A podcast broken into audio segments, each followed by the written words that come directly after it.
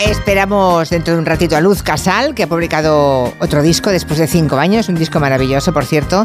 Tenemos una breve charla también am, con la delegada del Gobierno contra la Violencia de Género, con Victoria Rosell, y aquí tenemos a Borja Terán ya El sentado mismo. con su multipantalla. Sí, exacto. Te, te voy a adelgazar por, por todos lados, ¿eh? Ay, no, no te preocupes. Bueno, me viene bien un poco, porque después de todo lo que hemos cenado el otro día en Galicia. Hoy pues sí, hoy qué bien cenamos, ¿eh? Aquel Ay, pulpo, qué qué, bueno. Oye, estoy leyendo que una plataforma se va a quedar con Sí. Operación Triunfo, ¿lo has visto? Sí, todo Todo sí, parece que todo sí, ¿eh? parece. Yo ya lo sé hace un poco hace un año esto. Ah, ¿eh? vale, Se vale. Pero sí, se ha publicado hoy en Bertele, creo que lo han publicado en exclusiva, que eh, Amazon, que es Prime Video, que es la plataforma, se va a hacer con OT. Es muy curioso porque las plataformas, las plataformas que vemos todo bajo demanda van a tener que abrirse a los canales en directo, porque claro, si algo de vive, vive de OT es de la emisión 24 horas, que es la que nos engancha a las Sí. vidas de los concursantes. Entonces tendrán que hacer un canal en directo. Mm. Bueno, y lo bueno que tiene Amazon es que como todos estamos en Amazon, porque todos compramos producto por ahí, pues eh, tiene un público potencial muy interesante. No vive tanto de los contenidos de la televisión, vive de otras menesteres. En fin, luego tengo, mira, acabo también de leer que se ha puesto de moda en Los Ángeles y en Estados Unidos, en alguna otra ciudad aparte de Los Ángeles, lo de ir a unas cenas, eh, experiencia sensorial en pelotas. Así. y que se ha puesto muy de moda y que ah, 25 personas ¿eh? por edición y dicen que ahora va a llegar a España. O sea, te, te vas a cenar a un restaurante, 25 personas, todos en pelotas. Qué higiénico, ¿no? Que- sí, y además qué, mm, qué tranquilidad, ¿no? Para comer Sí. y saborear, estar Eh, pendiente de todo, Está- esto- de 24 individuos más. También te digo Bueno, que esto no es muy nuevo, ¿eh? Esto se llamaba orgías. No, no, no, no, no, dicen que no, que es una cosa nudista Bueno, y sí, naturista. bueno, sí, es y- verdad, bueno, oye, es que mañana ya se lo contaremos con más Bueno. detalles. ¡Ole, tócate los huevos! Ay, vale. En la mesa de Que redacción. nos metemos, voy mal de tiempo y me metes en unos jardines, Julia. Sí, encima, fíjate. Ay, bueno, fíjate. No, pero que. Te has fijado en un par de cositas. Primero, Sí. lo de Nino Bravo, que hace 50 años que murió, que ya lo contamos la semana Sí. pasada.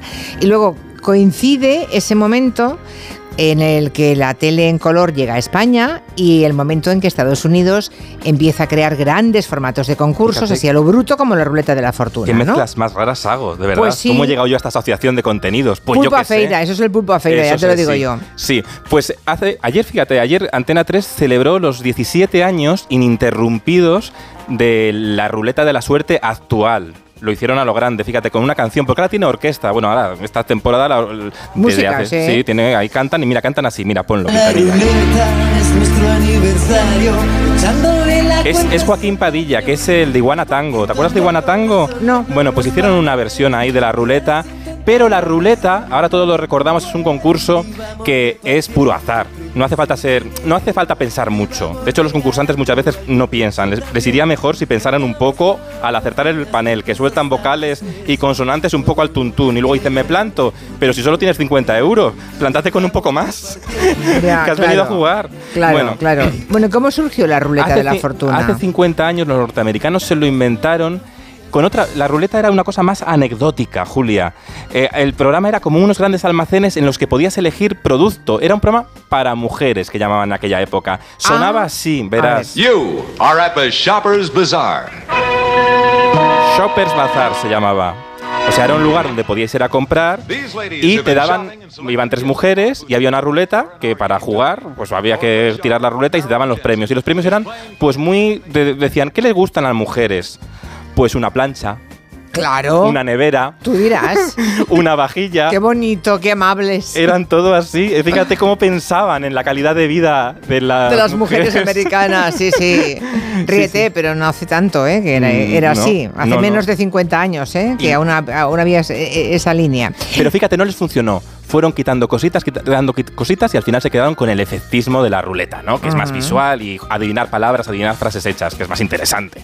También te has fijado en que anoche volvió Cachitos de Hierro y Cromo. Sí, y volvió con un, con un programa dedicado a la autoayuda, que está muy de moda. ¿Tú no ves que ahora todos los hay mucha gente haciéndose coach? Que da Sí. consejos. Sí. Y es el éxito de Cachitos de Hierro y Cromo, que más que un zapping de vídeos de canciones, le dan la vuelta y meten ese espíritu crítico que nos motiva.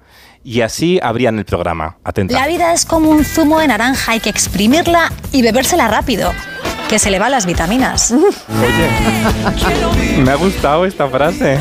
Lo de que se le van las vitaminas. Bueno, eso es mentira, ya lo sabemos. Sí, lo sabemos, pero a todos los niños siempre nos lo dicen eso. Bueno, ya, yo te lo sigo bebiendo rápido por eso, por eso yo bebo tan rápido el Claro, zumo, pero claro, es mentira, claro. es mentira, mentira. Pero es interesante la crítica que hizo el programa ayer entre canción y canción. Ayer eran todo el rato canciones optimistas. Pero hacían ah, esa crítica a las frases de Mr. Wonderful, a esa gente que nos da consejos desde las redes todo el rato con un positivismo muy nocivo y muy peligroso. También a veces ese positivismo se cuela en la tele. Os traigo el ejemplo de un psicólogo, Rafael San Andreu, que dijo eso, dijo esto, atentos, peliagudo, en la 2 de televisión española. Habría que perdonar, o yo creo que lo, mejor es perdonar a todo el mundo sobre el planeta. No te guardes ni a una sola persona. Yo creo que, a- por ejemplo, Hitler era una persona a la que tenemos que tener aceptación completamente incondicional y lanzarle amor. De acuerdo que esa persona estaba muy loca, pero en el fondo era- te- su potencial era maravilloso. Necesitaba, igual teníamos Aquí habrá muchos que discreparemos. Claro, igual había que apartarle o apartarnos porque esa persona está tan loca que en ese momento es peligrosísima.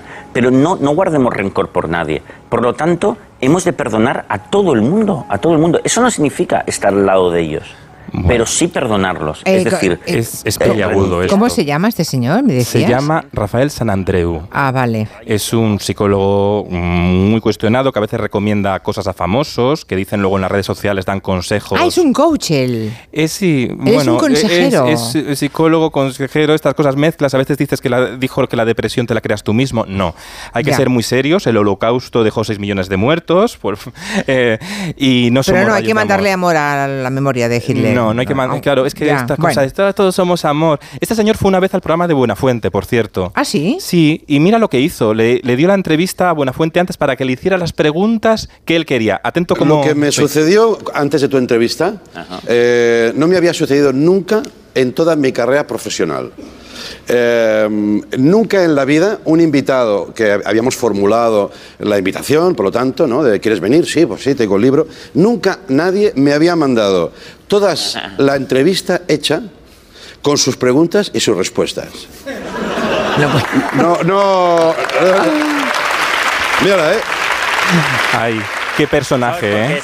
Pero cómo le desmontó Estoy Buenafuente, ¿eh? que me, me- me digas por qué lo hiciste. Mira, lo, lo hacemos desde mi equipo en la editorial y tal, porque Sí. te tengo que decir que los periodistas hacen muy malas entrevistas. Sí. Entonces, a veces hacen unas preguntas que, que uno no quiere responder. Vale. Y dices, oye, mira, ya te digo yo, además, este, mi pasado de profesor, Sí. de profesor universitario, me dice, dales las preguntas y las respuestas.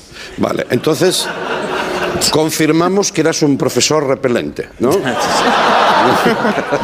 Podía ser ese, ¿no? Impresionante, o sea, un invitado que te trae las preguntas Fíjate. en un papelito para, y las respuestas, aún me parece más Fíjate- genial lo de las respuestas. Sí, fíjate cómo le, le desactivó. Sí, un poco dictador era. Ahora entiendo lo de la primera parte que hemos puesto, ¿sabes? Porque este Madre tiene que. mía. Ay, en fin, ay, qué miedo. Pero, pero a mí lo que más me ha gustado esta semana, Julia, ha sido el documental de, de Nino Bravo en televisión española, el imprescindible sobre Nino Bravo. Han encontrado incluso alguna imagen Claro. inédita, ¿no? Fíjate, porque esto es también, esto me voy a poner yo coach aspiracional de estos, porque hasta cuando crees que en la vida lo has descubierto todo, siempre hay algo que te sorprende. Y así el archivo de televisión española, a veces se han perdido cintas y buscando, buscando, han encontrado incluso a Nino Bravo con su, con su hija recién nacida y la propia hija no lo había visto y el documental le enseña las imágenes. Nino Bravo, señores, eh, tiene una hija en sus brazos, su primera hija. Está más nervioso que cuando actúa en televisión, que cuando está grabando un disco, un long play. ¿A que sí? Bueno, esta actuación es la primera vez que la hago y siempre que se actúa por primera vez se sienten unos nervios extraños. Luego, en el segundo o el tercero, o eh, este es el primero de la docena, en el último ya estaré tranquilo. Sinceramente, ¿cómo encuentras a tu hija? ¿Guapa? Bueno, sinceramente, yo a mi hija no la encuentro todavía. A mí me han dicho que esta es mi hija y, y estoy tratando de creerme que es así. Que Pero yo la veo, la veo de todos menos de mí. todavía. Fíjate, cómo- Ah. era un poco, era un poco, no sé, tímido así, ¿no? Porque sí. A mi hija, Ay. como todos. Madre Que yo mía. nací como todos nacemos llorando, llorando. ¿Y que, cómo reacciona su hija cuando ve esas imágenes Bueno. también inéditas para ella? Pues Debió emo- ser claro, emocionante, se ¿no? emociona. Claro. Madre mía, Madre mía, es esa ella, ¿no? me he quedado sin palabras. Además es que me le veo a él la le veo a él cómo habla y cómo y cómo mira y, y- y- y me reconozco me reconozco yo también ¿no? y, y a mi hijo porque mi hijo ha sacado los ojos muy parecidos a él los ojos Ferry bueno es que ahí es pues eso un padre Su Mm. padre. Pues nada, eh, pues, pues bien. Oye, por aquí me está, me está informando un oyente ¿Qué? que hace mucho tiempo entrevisté al tal Rafael Santandreu hablando de parejas. Me dice, no. Creo que, bueno, si fue en este programa, eh, lo, lo entrevistó creo que Mari Carmen Juan, no importa, ¿eh? Se lo entrevistamos aquí Sí. en Gelo. Bueno, ha pasado Pero por hablaba, todos los hablaba, programas. sí, hablaba del mundo de la pareja, ¿no? El arte de no amargarse la vida, por lo visto.